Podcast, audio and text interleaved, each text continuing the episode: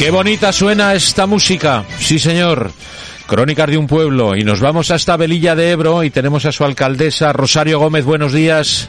Hola, buenos días. ¿Qué tal, Rosario? ¿Cómo estás? Pues muy bien. ¿Cómo va todo por Velilla?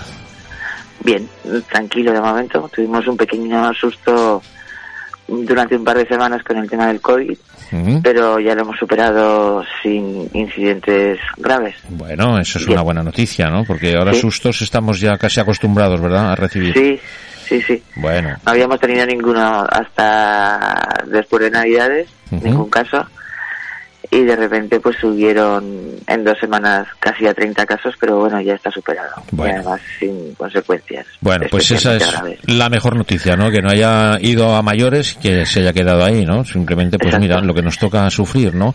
Exacto. Eh, Belilla de Ebro, ¿eh? ¿Sois eh, cuántos habitantes en Belilla? Pues en este momento eh, censados 205. Bueno, pueblo tranquilo, ¿no? Mucho, sí, tranquilo, pero bueno, nos gustaría recuperar algo de población. Bueno, eso es, esa es la meta de, casi todos, ¿verdad? Exacto, sí. El, tener más equilibrio de población, que haya alternativas para la gente joven, para que se puedan quedar en su pueblo de origen desarrollando su actividad profesional. O, por lo menos que, que, no pierdan sus raíces. Muy bien, ¿de qué se vive en Belilla? Pues en Belilla de la agricultura y la ganadería. Lo que ocurre es que tenemos probablemente uno del uno de los patrimonios histórico-culturales más interesantes de a orillas del Ebro. Claro que sí. Y es lo que tratamos de ponerlo en valor. Sí, porque estamos hablando de que Belilla, mm, los primeros pobladores datan de 40 años antes de Cristo. Bueno, y había también un asentamiento mm, celtíbero, hay, sí, eh, íbero, perdón, una antigua ciudad ibera, Kelse. Y sobre esa ciudad ibera se, se asienta la colonia romana en el 40 antes de Cristo. Ajá. Oye, eh, bueno, eh, somos todo todo historia, ¿eh? es una continuidad todo esto. ¿eh? Donde, donde pisemos en nuestro Aragón tenemos una historia increíble detrás. ¿eh? eh me tienes que contar eh, qué, qué, pasa con la campana. Yo he oído campanadas, pero quiero saberla de, de, tu propia voz. ¿Qué, ¿Qué, ocurre con la campana de Belilla? Pues mira, la leyenda de la campana de Belilla está además directamente vinculada a, al elemento que lo define, que es ribereña del Ebro. Es una campana que cuenta la tradición, que aparece flotando sobre el Ebro, desde el mar, aguas arriba, que está haciendo también referencia a que el Ebro, mm, como sabemos, era navegable eh, en, la antigüedad hasta cerca de Logroño, esta Barea, y eh, todos los municipios de la, de la ribera querían mm, coger esa campana y se paraba, pero no lo conseguían. Se paraba en Belilla y cuando alguien intentaba cogerla, se hundía. Finalmente, tres doncellas, cuenta la leyenda, cogieron, se acercaban hasta la campana y ella sola se elevó hasta la ermita de San Nicolás.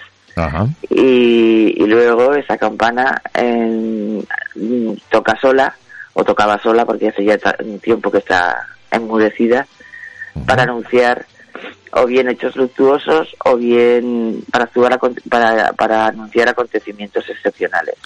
Se dice que que anunció el atentado de Fernando el Católico en Barcelona a finales del siglo XV, luego en el siglo XVI y XVII tuvo muchísima actividad de toques espontáneos que están recogidos por los cronistas aragoneses y, eh, y, por esa razón, por ejemplo, Quevedo le dedicó dos sonetos irónicos a la campana de Velilla. Tuvo la campana de Velilla de alguna manera es el testimonio que desde los municipios pequeños, porque de Velilla después, cuando se abandona la ciudad romana, siempre ha sido un municipio pequeño, mm, no tan pequeño como ahora, pero no grande, eh, que los pueblos pequeños también participan de, la historia grande, ¿no? En, en, el sentido de que, por ejemplo, ha habido papas que para convocar cruzada han preguntado si había tocado sonar la campana de Velilla, o por ejemplo los, los, los monarcas, los reyes de la monarquía austria, eh, de los, los austrias, sobre todo Felipe III y Felipe IV, le tenían muchísima devoción a la campana de Velilla. Entonces, bueno, a mí me parece que, que es uno de los elementos patrimoniales más interesantes de Velilla. Hay un libro del siglo XIX, de la segunda mitad del XIX, cuyo autor es, el conde de Cedillo, que no tiene ninguna vinculación con Aragón, que eh, en las conclusiones que analiza, la, se titula Las campanas de Velilla, que en, las conclusiones a, su investigación dice que las tres grandes leyendas aragonesas son la, los corporales de la roca, los amantes de Teruel y la campana de Velilla. Y, a, fecha de hoy la fortuna ha sido muy diferente entre la percepción pública tanto de los corporales de la roca como de los amantes de Teruel y la campana de Velilla. Yo creo que este patrimonio inmaterial es uno de nuestros principales ponerlo en valor, eh, ¿no? puntos fuertes y, dar, y ponerlo en valor. De hecho, el escudo de Velilla tiene una campana en el escudo y, bueno, y, muchas más cosas, ¿no? Mm, porque Velilla tiene un norial de doble rueda restaurado que funciona. Ahora estamos restaurando el antiguo molino, la tolva del molino harinero que se movía con la fuerza de la noria. Y poquito a poco vamos haciendo cosas pero claro, para un municipio pequeño el esfuerzo es enorme por la por la limitación tremenda de nuestros recursos. Ya, lógicamente, siempre pasa lo mismo, ¿no? Es que qué difícil es, ¿no? Tirar con estas cosas tan tan bonitas, tan auténticas, tan genuinas, ¿no? Y que en definitiva no es, no es más que nuestra nuestras raíces, ¿no? Y, y, cada vez cuesta más, ¿no? El, poder poner en valor todo lo que se tiene en todos los municipios, ¿no?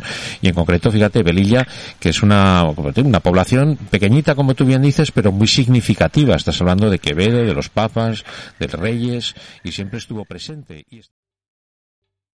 ¿Te está gustando este episodio? Hazte fan desde el botón Apoyar del podcast de Nivos.